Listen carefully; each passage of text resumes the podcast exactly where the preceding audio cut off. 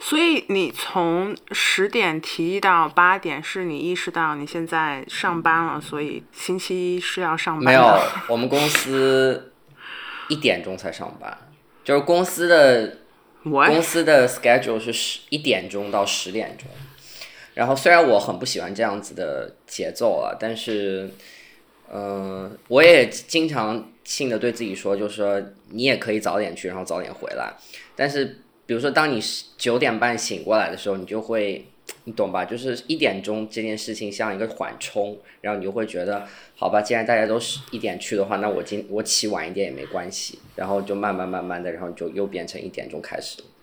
就。为什么是一点钟到十点钟呢？就是有什么就是业务上的理由吗？比如现在纪元一在火星针，就 你没有推送时间，还是没有吧？我就觉得是，可能因为创始人，比如说原来就生活比较随便一点，然后他们一般都十二点或者十二点半才到公司，然后就变成就是大家好像都是这么一个时间了，然后而且我觉得很奇怪的一点就是，就快，即便快十点了，好多人都在那儿不想走，然后就让我觉得我如果站起来，我会很不好意思。对其实十点钟不想走这个事情，我是很感同身受的。嗯，我当年在新世相不是经常两点下班吗？嗯你说我能不能十点钟走？可以，但是哦，其实也不完全可以，因为我们是那时候还是十一点五十几的时候推送嘛。呃，但是你也可以就是在家里操作啊什么之类的。但是反正我感觉到你大概到了十点十一点的时候，我没有力气走。啊，不是我有多眷恋这个办公室，是我觉得还没有力气走。然后当你还没有力气走的时候，就是互联网公司就是原理一零一，就是你的工作量随它会随着你的时间膨胀。嗯，就是你当你一旦多了时间的时候，你就总能找出点别的事情来。对，可能从从我来讲，就是嗯，有一些要跟进的线索，你可以就故事线索，你可以继续跟进啊。有一些你要找的呃素材可以接着找啊，然后再接、再接着你永远都在找选题嘛，啊，就反正你只要段时间待着，你就会有别的事情做。对，但我不知道啊，就是从我的感觉来讲，就是这个不是一个特别好的循环。我是觉得不是很好，就是，嗯就等于你上午半天其实就是荒废掉了嘛。然后因为他有你有很弹性的睡眠时间，然后我去了那边过后，然后我就意识到，就是之前比如说聊办公室或者聊工作，我我是聊的多么的不深入，就是说这种陷阱是如此之多。比如说从传统的，比如说晚上十点回家可以打车报销啊，然后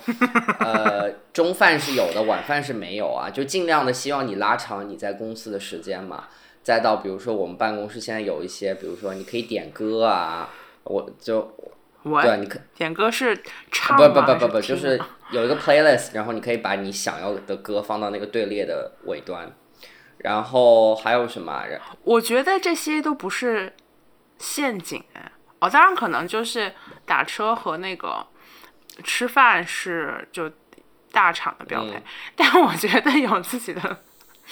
对，就是你可以，就是大家可以云创作一个 playlist，是年轻人的奇思妙想，是啊，就是觉得这个东西可以让办公室的氛围更好。哦，昨天我听到了两遍在希望的田野上，所以我就把它归类为年轻人的奇思妙想嘛。哦，然后整体感觉就是，我不知道是因为现在的办公室变成这样子，还是因为我去的这家公司的氛围有它的独到之处，然后我就觉得，呃，我我用我自己的形容，我就觉得，就是大家，尤其是搞创作的人，就很像，就是女工在织布，嗯，就是很安静的在那儿推自己的机器，在那儿就是你懂吧，就是亲手把一匹布给织出来。然后这个过程中，其实大家其实都没什么交流，你可能。你你知道一半了，你可能会去找你的主编 slash 工头，你会跟他说，哎，你觉得我这个东西织的怎么样？然后他就会说啊，这边那个花纹这个花纹啊，对对对对对对对之类的。然后所以就不是一个拆掉重织嗯，，和我以前待的公司不太一样了。以前的公司还蛮热闹的，就是就大家就是就大家嗑瓜子儿聊天，不是他，有很多会，你知道吗？就是他你开会一多过后就很热闹。你现在的话，其实我就问我的那个工头，我就说我们这儿什么时候开会？他说不开会。我说嗯，好吧，就虽然。就对于我这么一个就是自恋人格的人，就不开会就有一种失落感嘛，就觉得啊没有什么 很好的表现自己的时候，对，就就是大概这几天的，我刚上班四天吧，嗯，对，一个心得，嗯。你要介绍一下你现在的住所吗？因为我哦。后面看着好像还有一些纸箱子还没拆呢。不是那个是，那个是我们家的晚厨，但是看起来就呃看不清吗？就是晚不是厨啊，看不喏看到没有？不清。哦，晚厨 OK 啊，不是纸箱子啦，就 OK no，I'm sorry，但我还在想，就是为什么箱子可以摞这么高？哦、不好意思，对，就是来，我来，我刚来北京的时候就十天隔离在家里嘛，我的确就花了很多的时间去就是收拾，然后打包，嗯，然后我觉得我们这一期有好多可以聊的，我可以聊，比如说我我对于我妈的理解，我也可以聊我现在的感情，我可以聊我现在对于工作的新感受，然后就啊、就不知道自己选，不知道从何谈起。你自己制，你你自己制作播放清哦，单。好吧，好吧，你有什么想聊的吗？今天？我今天，我今天的就上半天跟下半天就反差还挺大的，哦所以就 先顺着你的说吧。哦哦，呃就我上午跟我妈打，嗯，我上午很很难得的跟我妈主动打母亲个电话节是吗？然后打完之后心情非常复杂，嗯然后下午的时候突然因为一件比较不算完全意外吧，但有一点意外的事情，跟工作相关的事儿，就是心情一下子变得好了一点。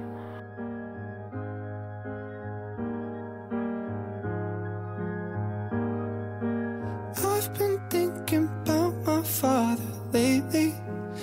The person that he made me, the person I've become. And I've been trying to fill all of this empty,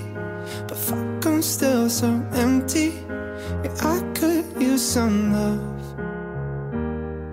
And I've been trying to find a reason to get up. 大家好，欢迎收听大人课，然后我是主播文艺。 我是赛啊赛，，我现在开始说话要小心一点，因为我有一个同事，他也在做博客，然后我不知道他可能会听到吧，but 嗯，你很想说他坏话我吗我没有想说他的坏话，他是个非常好的人，他是个非常好的人，就是属于那种就是、呃一个腼腆的 gay 到一个新的环境下面，你就会忍不住想要跟这样子的人去说话的，这样子比较文哦静，但是又看上去有智慧的女生。哦，好吧，呃，我先说什么啊？呃，我我今天我原来今天是母亲节嘛，我们录的时候是五月十号，然后原来嗯过去几年吧，就在当我不在家的时候，然后我都会给我的两位母亲们送花，然后今天就过得稀里糊涂的，可能因为昨天晚上喝了点酒。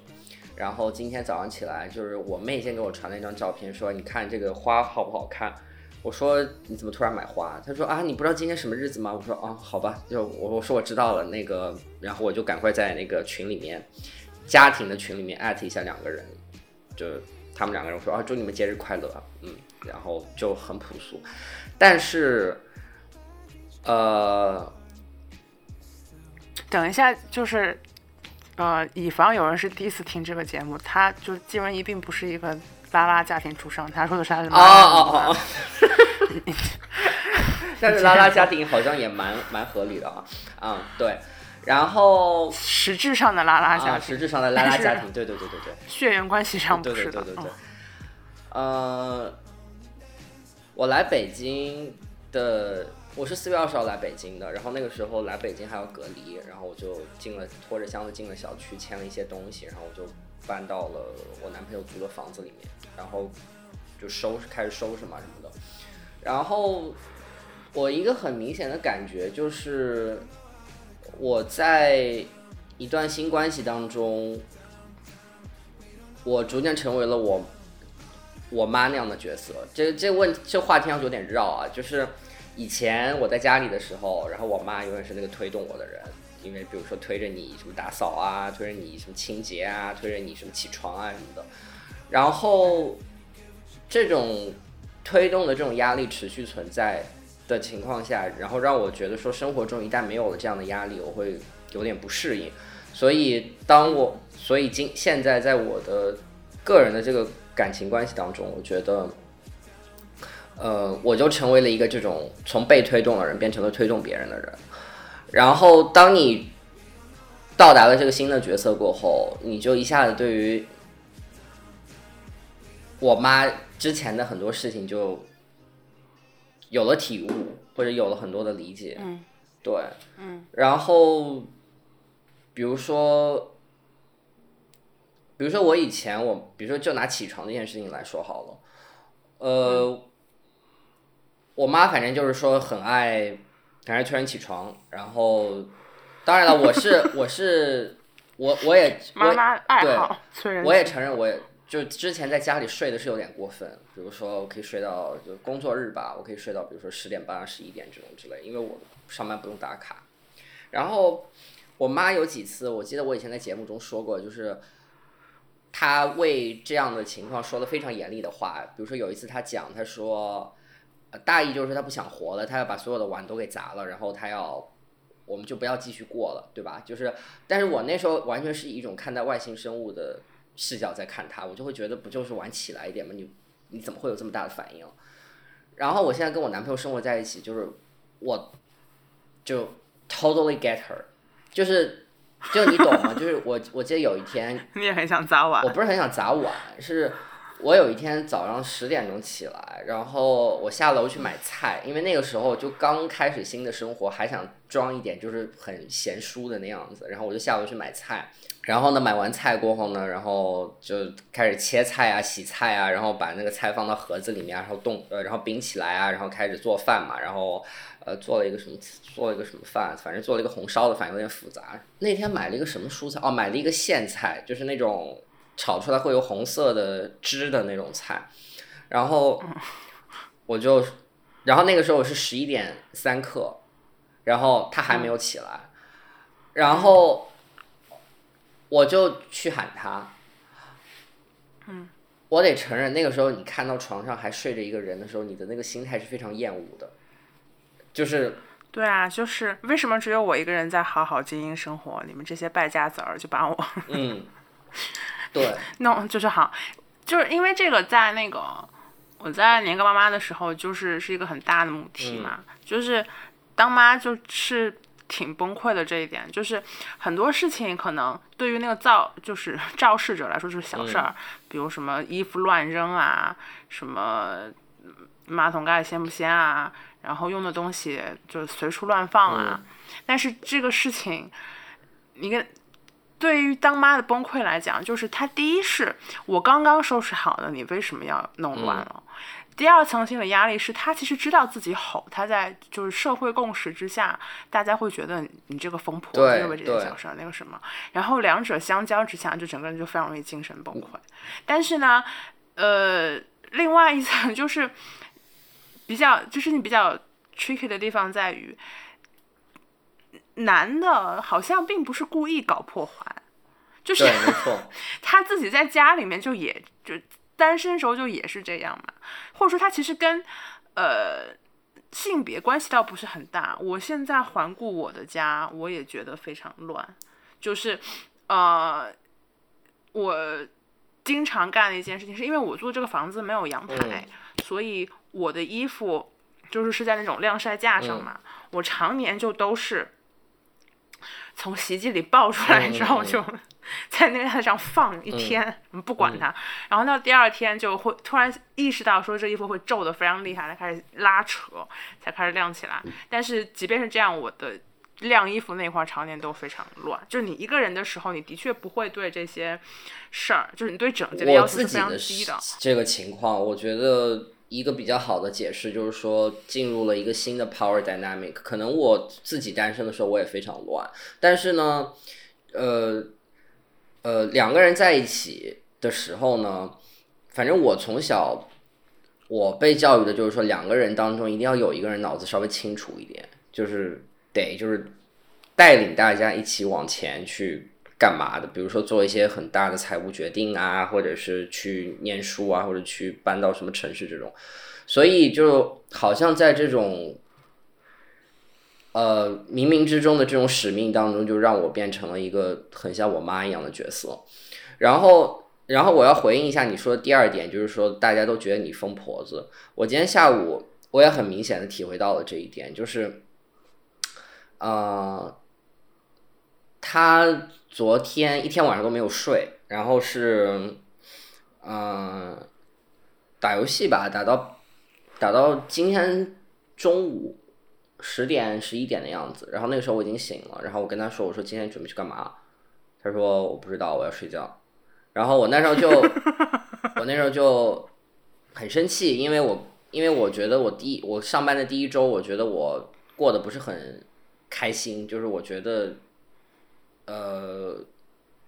需要从你这儿得到一些 support，然后或者说我们应该出去散散心什么的。他说不知道，我要睡觉。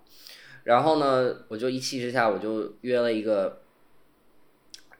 gay friend，然后我就说我们去逛逛，然后回来了。然后回来过后呢，我就开始在那跟他冷暴力，就是，就反正就脸很臭，然后也不怎么说话，然后就那个他说什么就是我就说啊随你便吧，你爱爱爱怎么着怎么着吧。我当时候说实话，我其实对我自己挺失望的，就是当我在就是因为跟他小吵了两句嘛，后来我就一个人坐在沙发上面，我我的一种失望就是来自于就是说，呃，明明标榜自己是新兴，也不能叫新兴人类，这词儿太土了。明明标榜自己是新 新一代的这个社会青年，但是，新兴人哦类，，就明明标榜自己是新，梦梦回九十年代。嗯，明明标榜自己是新一代新一代的社会青年，然后觉得啊，我可以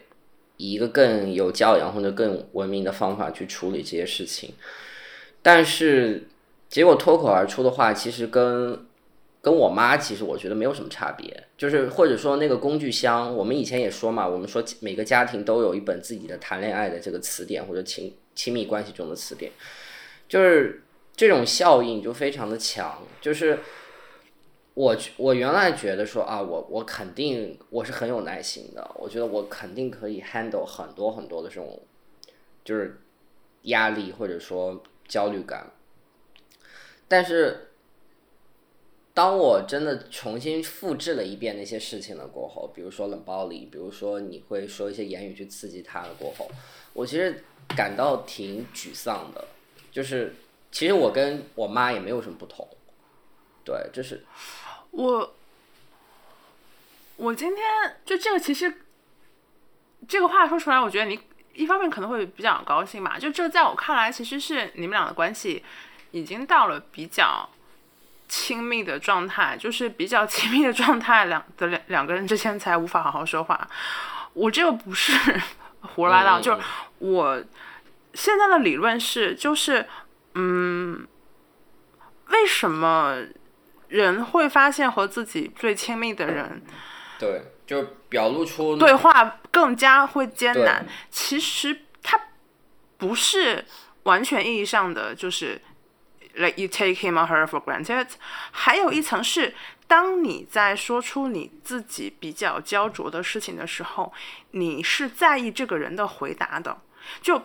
我会这么讲，就是我今天早上跟我妈打电话，我今天早上跟我妈打打电话说什么呢？就是说我要留学。嗯、这个事情如果是我，我有这个想法，你听我哦讲完。就是这个事情，如果是我跟朋友说，比如说我跟你说，嗯。呃，我没有什么很大的心理压力，嗯嗯嗯。我可以说就是，我觉得可能最近工作，我四月下旬离职了嘛，然后反正刷了一下工作机会，就觉得好像都没有什么自己特别想干的，呃，就开始想自己五年、十年后怎么怎么怎么样，然后又会想说，可能快到了这个年纪了，是不是？呃，你你再不去，就就是你最后的做大的改变的时间了嘛？啊、你跟朋友可以很轻松的讲出这些话，有很大层原因就是，其实你怎么回答，我没有压力，就是你支持也好，不支持也好，嗯就跟我，他不会很很大程度上动摇我的想法。嗯对，但是你去跟关系更亲密的人说，不管是伴侣还是呃家人，你在说的时候，你会很在意他们的态度是怎么样，会你整个人会非常紧张。然后第二是，我觉得不管是你第一个星期工作不太顺利，还是说我觉得我要去留学，它都属于那种其实很直指个人核心的问题。它是很就把它摊开来讲，就很诚实的讲，是很难的。嗯比如说，呃怎么讲呢？就是可能就比如说你跟我讲说你最近这一个星期工作有些不太顺利，可能就也还好，就是你不会觉得非常痛苦。但是我去想象说你直接跟许天行非常坦诚的说，就是我这一年，呃，我这星期不太顺利。嗯会痛苦很多，因为当你面对一个更加亲近的人的时候，可能你的想法会，他会莫名其妙就开了一个无底洞，就开始会顺着这个坡道往下滑，去说，呃，我是不是选错了？我是不是不应该来这里？对对对对对对对然后就是 it goes on and on，然后因为不想滑到那个很深渊的地方，嗯所以就没有办法很坦诚的和对方说，然后就只能找一些。呃，发点小脾气啊，然后发小脾气，或者说就是冷暴力对。好，呃，用这样的方式沟通，就就在我看来，就其实，呃，非常正常。然后我今天意识到一点，就其实其实我妈是很明白这一层的，就是她很明白，就是我在她面前没有办法，呃，好好说话，嗯嗯嗯。就是我我在我妈面前讲话的那个方式，就是如果有。摄像机出现，会发现我这个人是非常非常狰狞的，嗯嗯就他没有任何的条理性可言，然后整个人就是看起来非常的面目可憎。但我妈非常，就她，我最近才感觉她，她其实明白，就是为什么，就她可以理解，她也可以接受，就是我跟她是这样嗯子的说话方式，然后反而是我现在不会特别去，我好像从来也没有羡慕过那种什么。家里跟呃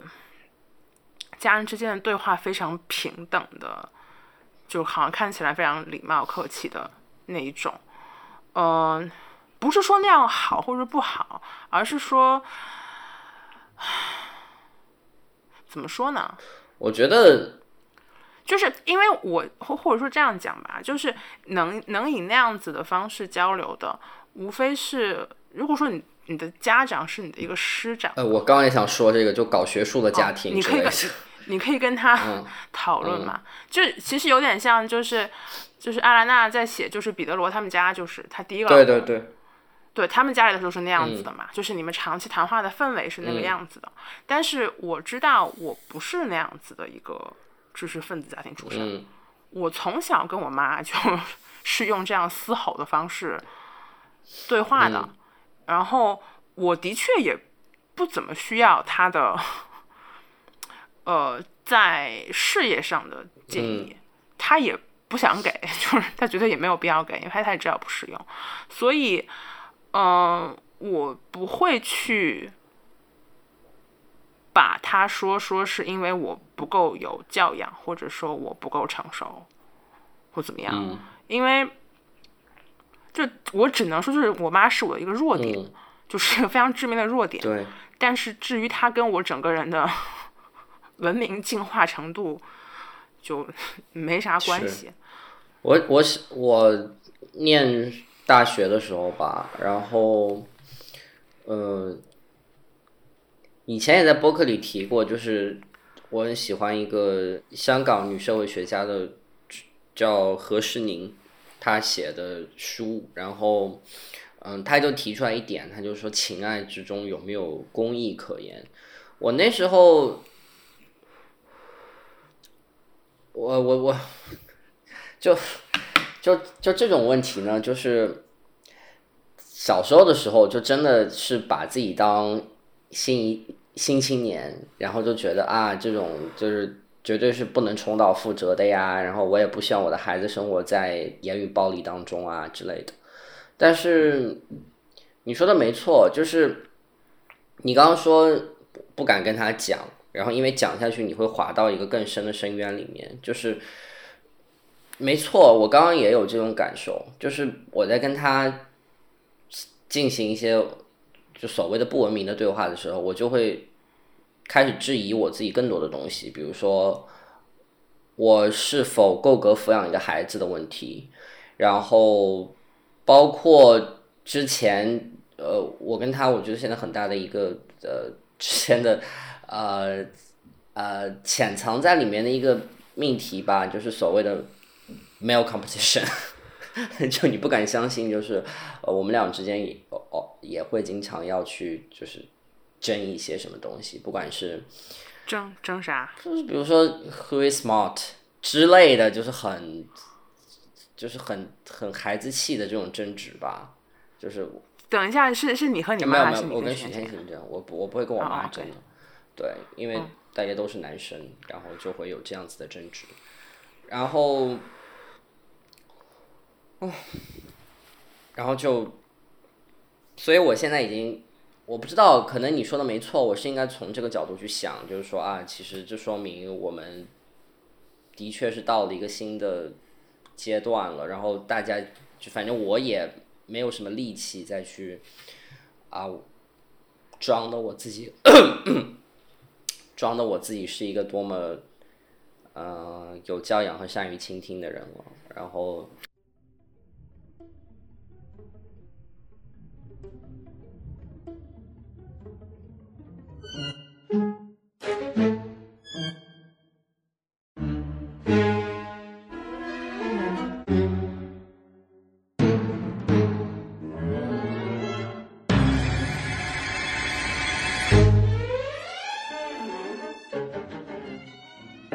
我我会在某种程度上，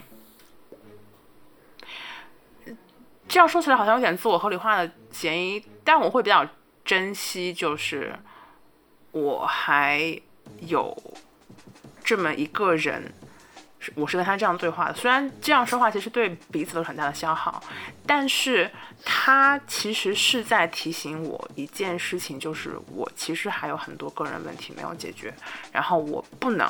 假装他不存在，因为，嗯，是的，我是真的觉得就是教养这个事情是很容易的，嗯嗯，就是它没有什么。你说的容易的意思，说它是可以通过打手心来习得的，是吗？它是一。一门可以习得的技术，就是你，它跟就考雅思，嗯，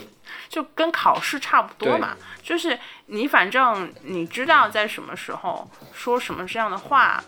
嗯，就稍微聪明一点的人，就这些很容易可以被训练的，嗯，可以被训练的。然后尤其是在当你面对一个。你反正也不是那么关心的人，或者说，呃，我们对生生活里面我们真正关心的，就是我们觉得跟他心连心，然后，呃，他只要一说话就会触动我们的什么的人，就这样的人就是一只手数得过来吧。嗯，就除了这些人以外，你在这些人面前就是，呃，保持有教养就。是很容易的，只要他们，因为他们踩不到你的痛点，所以你也，所以你也应该珍惜我有时候在你面前发疯，就说明你踩到我的痛点。好好好，呃，我会这么理解的。所以教养不值得成为一个目标。就像我觉得，就就类似于说，就数学考一百嗯分不值得成为一个终身目标，它最多成为一个阶段目标嘛。嗯，可能就像你说的，就是意识到自己还是有很多问题需要去修正的，这个可以是一这这个可能比教养来的更重要吧。对，因为教养会掩藏这些事情嘛。对对对，嗯我今天看到特别可笑的一句话，就是我今天看，反正啊，这故事太长了。反正我看就是前面加巴杨老师发了某条微博，慢慢点慢点，什么然后我老师？千面加巴杨啊老师就是知知名硅谷博主，嗯他呃跟他无关啊，就是反正下面的一些话我发表了某些反对言论，我就觉得现在小孩现在年都市女青年这种厌恶小孩，然后动不动就说人家小孩小孩丑，就是这个习惯非常不好，嗯嗯大意这个大意吧。呃，然后我当时说，你们这样讲有没有想过，就是我们每个人都可能是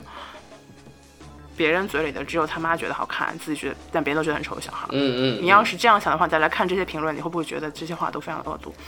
然后有一个人说，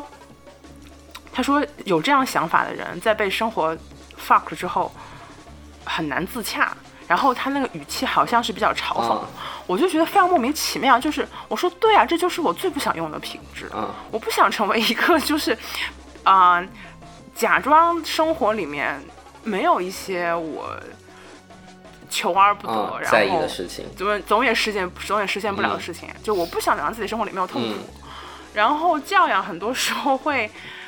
把这些事情盖住。对那如果你如果一个人他追求的是就是情绪自洽，那个情绪稳定，然后逻辑自洽，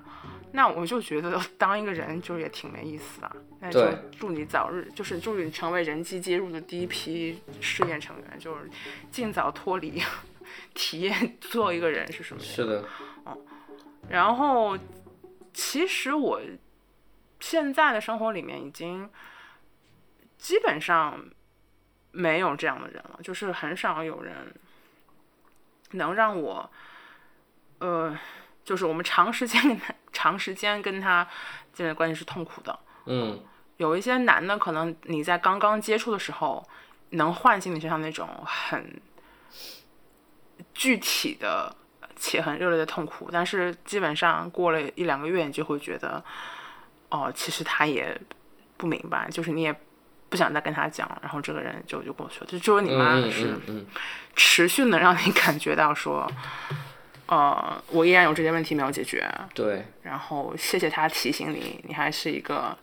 有很多很真实的恐惧的人。然后在你克服这些恐惧之前，你其实并没有办法成为一个。呃，更好的自己吧，就暂暂且这么说吧。嗯，所以我最近跟我妈就是打电话、微信啊什么的这种频次都高了很多，虽然还是就是很大陆货的，就是说啊你在干嘛，那个工作怎么样啊，然后就你你你到了一个比较艰苦的环境，然后你就会觉得啊原来就是有有更多的同理心吧，嗯，就是有更多的同理心，就会觉得。你可以描你可以描述一下你现在的环境怎么艰苦了吗？我觉得现在的环境不是物理环给，不是物理环境艰苦，是，嗯，我不让我把那句话说完，虽然是很烂的笑话，我想说给给想三十岁想重新回北京的人敲响一次警钟。其实物理环境是不辛苦的，就是我还是在，就比如说，虽然虽然我们租的房子可能嗯、就比较老，然后 有长得像纸箱的橱柜，哦，没有，这不是最夸张的，最夸张的是我前我上个礼拜吧，我上礼拜然后走进电梯，然后那个电梯就停电了，然后我就真的。北京灾星。哦，然后我觉得不是不是不不是物理环境艰苦，而是嗯呃，你会对于决定本身你有很多的迟疑，尤其是呃比如说，我觉得试用期这种事情，就是极大的会让你产生就是说不确定性的感觉，就是你们试用期薪水打折？不打折不打折，对，呃，比如说就会你就会我我就会想，我会想啊，我应不应该继续下去？然后我是不是应该再去面一些公司？然后我我是不是应该，我们是不是应该回归到原来的那种，就是我在苏州的状态，还是我应该这样坚持下去？就我觉得你在这边需要解释一下，要不然会这个事情会被人理解为季文怡因为工作有试用期，觉得自己哦哦哦不是，觉得自己不能无法继续工作。哦，不是不是不啊，对对对，我应该解释一下，就是就呃就要这这里要回应一下上周上次讲的呃讲的这个关于工作的讨论，就一个大的一个我们两个人之间的共识，就是有有意思的工作没钱，然后有钱的工作没意思。然后这份工作目前而言，呃，属于没钱的工作。那它有没有意思呢？我只能说，呃，待了四天过后，我这可能没有看到他的 full potential 吧，但是就觉得就是啊，也就嗯就还好，就不是那种就是说啊，就是那种就是说呃。呃，是是你说是你你还是别人跟我说的？说他有一个朋友就是喜特别喜欢 Lululemon，所以他周末都到哎 Lululemon 的店去当兼职店员，就那么的有意思。他就觉得那样的环境很好。反正我我现在没有感觉到我我我所处的环境有这么的让人让人觉得有意思。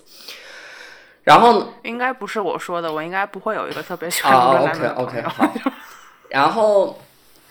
然后我刚到那个公司的时候呢，因为我很久很久没有坐正经的办公室了，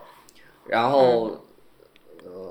我我一开始还走错了，就是你知道廊廊街，我的实际的办公的地点在那个，在朗园不是那边是吧？它叫东朗电影园区，你应该知道吧？就是东在东五环，那不是东五环外吗？不不不你不是在红庙那儿吗？不是东朗电影园区在那个大望路那边，就它隔壁有哦，一家我知道了，居酒屋叫是不是福太郎。东朗东朗是不是旁外面有一个公交车站，然后经常有很长的人排对对队对对对对。对。但我也可嗯嗯嗯，是是嗯嗯那里是吧？哦，是的，我一直都不知道那边车是开哪里的，因为好像是哦，但是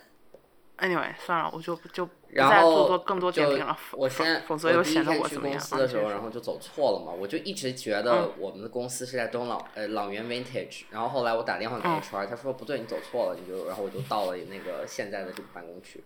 然后呢那天早上出了一件事儿，就是我第一天去公司，然后嗯、你也知道我的着装就是比较的。比较正式的，就我没有什么那种太休闲的衣服，然后本来要说比较过分，啊、对，是挺过分的。现在在现在这个标准上来看，然后，然后我那天上我给大家形容一下，就是金文怡平时的着装，就是他是那种，呃，就是穿衣服发光的男的，他穿的衣服就经常都非常的亮，就是是，比如说他要穿白色的，就冬天的时候就是白色羊绒大衣，就是嗯，对在对对。隔了三十米能看到那边有一个闪光对，对对我今天穿了，啊我今天穿了一件，他出门还要梳油头，我我我这这最近没梳，我最近没梳。我哦今天穿了一件橄榄绿的西服，就从身上下橄榄绿，而且是那种亮的，就是缎面的那种橄榄绿。就 anyway 就补充一下。然后嗯我那天就穿了，然后我就想第一天去，然后觉得就现在的办公室应该就也不是也不流行这一套，然后我就穿了一件就是比较中式的。也是西服，但是就有点褶皱的嘛，就像就例外的那种感觉的衣服。嗯，然后但是呢，我发现我没有什么好的裤子可以配，就是我的裤子都是西裤，然后就肯定很不搭嘛。我就穿了那个西裤出门，然后呢，我就想，啊，白的我我现在还开始上班化妆了，然后，呃，我就走在路上，我就觉得太不合适了，我就觉得第一太耀眼了，不是不是太耀眼，就第一天上班，然后穿的就这么的不人不鬼的，就是上半身是中式的，下半身是西式的。然后呢，我就趁着吃饭的功夫，我就跑了一套，你穿的啥鞋啊？这也是个很好的问题。我穿了一双那种漆皮的，就是那种亮到 非常非常锃亮的黑色的那种鞋子，然后那脚很痛，因为新新鞋，然后就是八十年代大老板派儿的那种。八十年代不会穿那种漆皮，就漆皮就是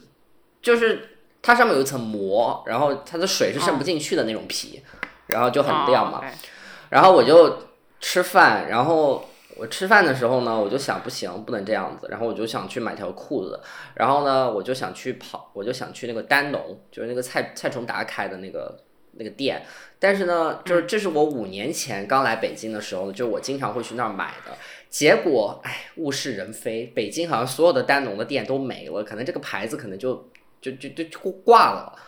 然后呢，就我跑了两家商场，我先跑了国贸没有，然后我就跑了芳草地也没有，然后后来在芳草地的 COS 里面买了一条就是那种棉麻的那种裤子。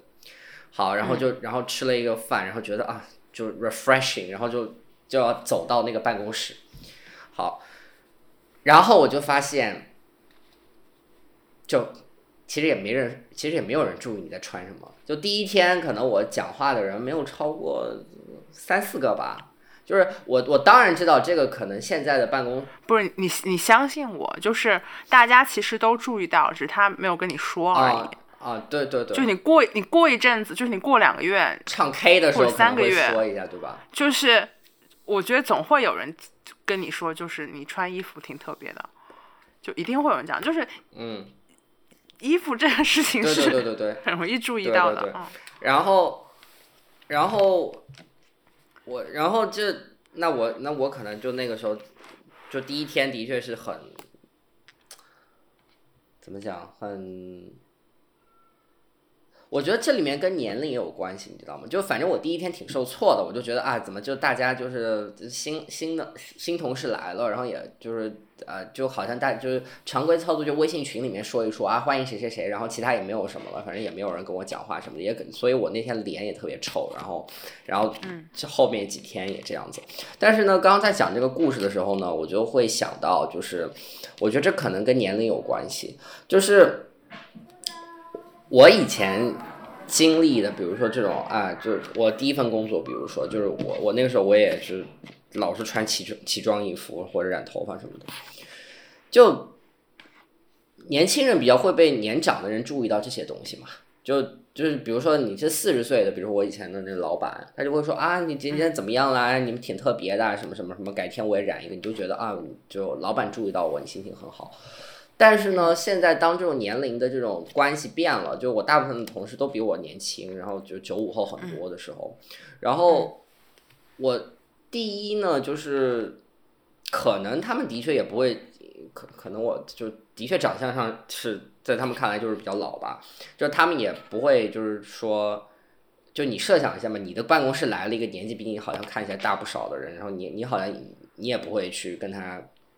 起码不会从穿着这个问题上面去说啊，你这个今天很特别。然后第二件事情呢，就是，嗯、就以前作为年轻人的时候，老师会得到一些因为年轻而带来的赞美，然后会说啊，你这个年纪这么小就懂那么多啊，或者什么的。然后现在这些事情呢，我得慢慢的给它戒除掉。就是原来的话，我就跟呃，就跟那个巴甫洛夫做那个狗的实验一样，就是你听了这些赞美，然后你就会觉得啊，我这这这有人认同我了，有人怎么样我了，然后你就觉得你就开始摇尾巴，你就觉得啊，我这我一定要好好干。那现在呢，就处于一种就是说，呃，人家都比你年轻，然后其实应该我去赞美别人，对吧？我应该就是说啊，你这个。呃，这你你九八年的不会吧？你九八年的就已经可以写这么好了，这个什么什么什么什么什么什么，或者哎，你你真是我那个读过字句最通顺的，呃之之之类的东西，对，你真是我读过自己没有没有，因为我跟你说，这不是一句讽刺没吗？没有啊，因为因为我今我跟你说，我看我们同事的稿子，我真的觉得很多时候字句不通顺，很多句子没主语，这件事情是我真的不能忍的。然后你是说现啊，在对对对，的工作，现在的工作，现在的工作，现在的工作，就对，现在就有些稿子里面，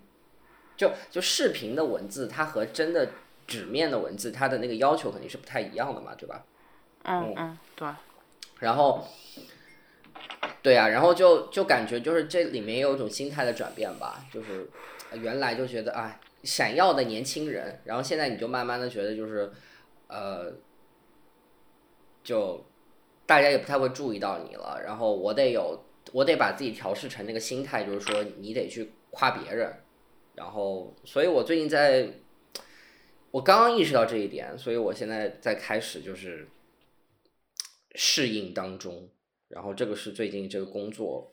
你知道你，我每次听到你说就是穿衣服去 impress 别人，然后 又 impress 不到，就这类小事，呃，我我都会有一种如坐针毡感。然后我会去想，就是我的这种如坐针毡感是来自于什么？嗯，就比较浅层的，可能我如果想糊弄自己的话，就是就这么点事儿有什么好说的？但我会想，可能。呃，再往深一点讲，我对你还是有一种嫉妒吧。就是我觉得好像你对于让别人喜欢你这个事情是比我要坦诚的。就是你会花，就是 you put extra effort into doing that。嗯，哦，对对啊，就你你刚用的词儿是坦诚，我我想的是，比如说什么 persistent 之类的这种词儿，就是，嗯，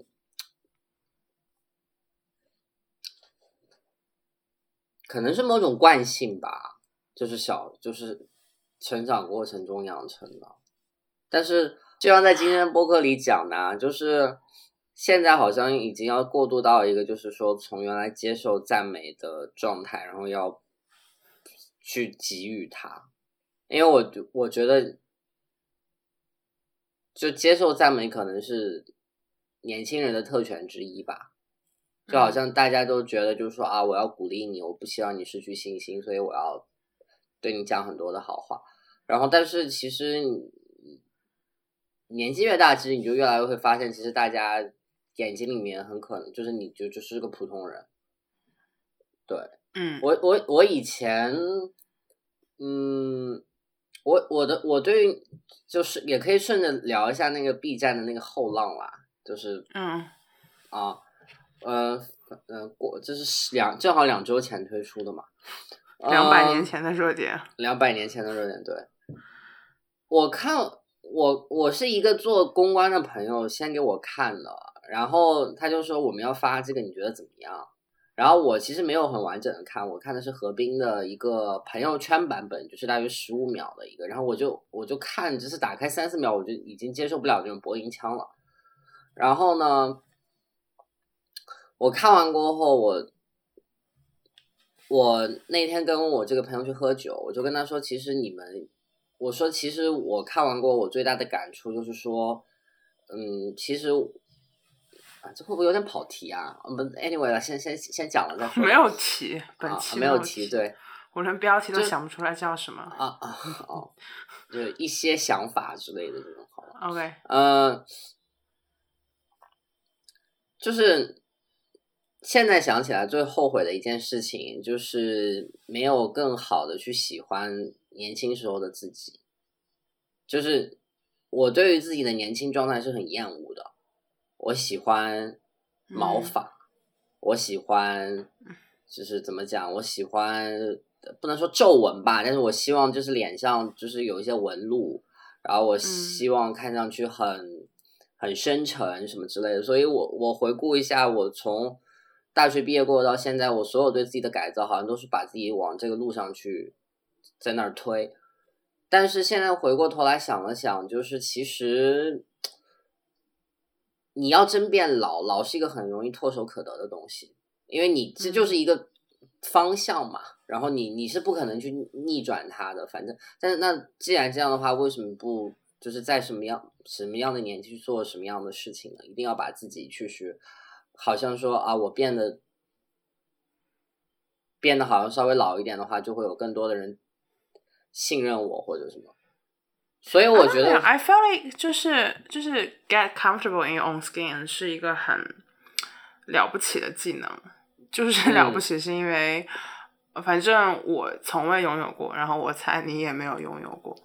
呃，他倒不一定是年轻的时候变老，就是年轻的时候不接受自己的样子嘛。呃，对啊，这就是为什么那么多人 part of the reason 就是那么多人在看正常人嘛。我觉得就是就 normal people 把那种你别人都觉得你你还行，但是 你自己觉得自己哪都不行的那种拧巴，还是描绘的挺好的。嗯呃，当然我对这事情也没有什没有什么结论。我觉得，我我只能说，我这些年，我依然不觉得我是一个特别喜欢自己的人。我依然觉得，就是自我厌恶是雕琢我的主要力量。所以，我的当下的 coping mechanism 就是 尽量少的去想自己。嗯呃，对，就是当不再那么想自己的时候，好像就也没啥。你说不考虑，比如说什么什么叫不不尽量的不去想自己呢？比如说就是对，就是对 individualism 有一定的抵抵御嘛。就是我我做成什么事情不太重要，你会借助各种各样的工具，比如说最普通的。你 是时代的伊丽莎，不是不不是这个意思，就是所以有那么多人喜欢看什么宇宙之类的东西嘛，就是像李诞讲那样去博物馆，然后你看你你你看到那些就是任何和宇宙相关的东西，你会觉得人非常渺小，所以我做什么事情也不重要。然后呃，还有就是。会不断的跟自己说，现在我觉得这点我已经完全吸收了，就是，呃，其实没有什么人是独立于别人的，也没有一个人真的会 stand out 怎么样，就大家其实都是凑在一起过日子，然后人就是 活在关系之中，嗯，所以，嗯，对啊，就一个人的力量，反正就也改变不了什么，然后会慢慢对。嗯，我要跟别人不一样这个事情，呃，就没有那么强烈的诉求了嘛。况且我本来就是一个，况且我的确本来就是个很不一样的人。就你其实也是个很不一样的人，就就其实不用再去呃，加另外的另外的码，对对，就什么 strive for extremities 之类的，就。不用再走，因为其实就虽虽然这个话，而且这还是个我没有特别想好的鸡汤，但是其实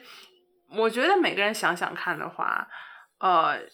就人的自恋，它其实是一种 blessing。就人的自恋，就是只有你自己知道你自己是多特别的。你如果能去承认这种特别的话，呃，就多跟自己聊天的话，你可能也。不用去花那么多时间去想说，呃，别人会不会觉得我不一样？对对，I don't know，差不多是这个意思吧？就好好一个很不很不成熟的鸡汤。好啦，那那这一集就就这样了。好，那这一集就这样了。好啊，拜拜，拜拜。